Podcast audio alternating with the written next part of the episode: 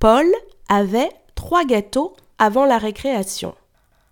Après la récréation, il ne lui reste qu'un seul gâteau. Combien de gâteaux a-t-il mangé? Je répète. Paul avait trois gâteaux avant la récréation. Après la récréation, il ne lui reste qu'un seul gâteau.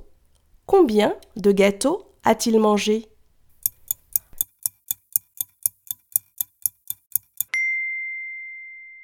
Si Paul avait trois gâteaux avant la récréation et qu'après la récréation, il ne lui reste qu'un seul gâteau, il a mangé deux gâteaux. Bravo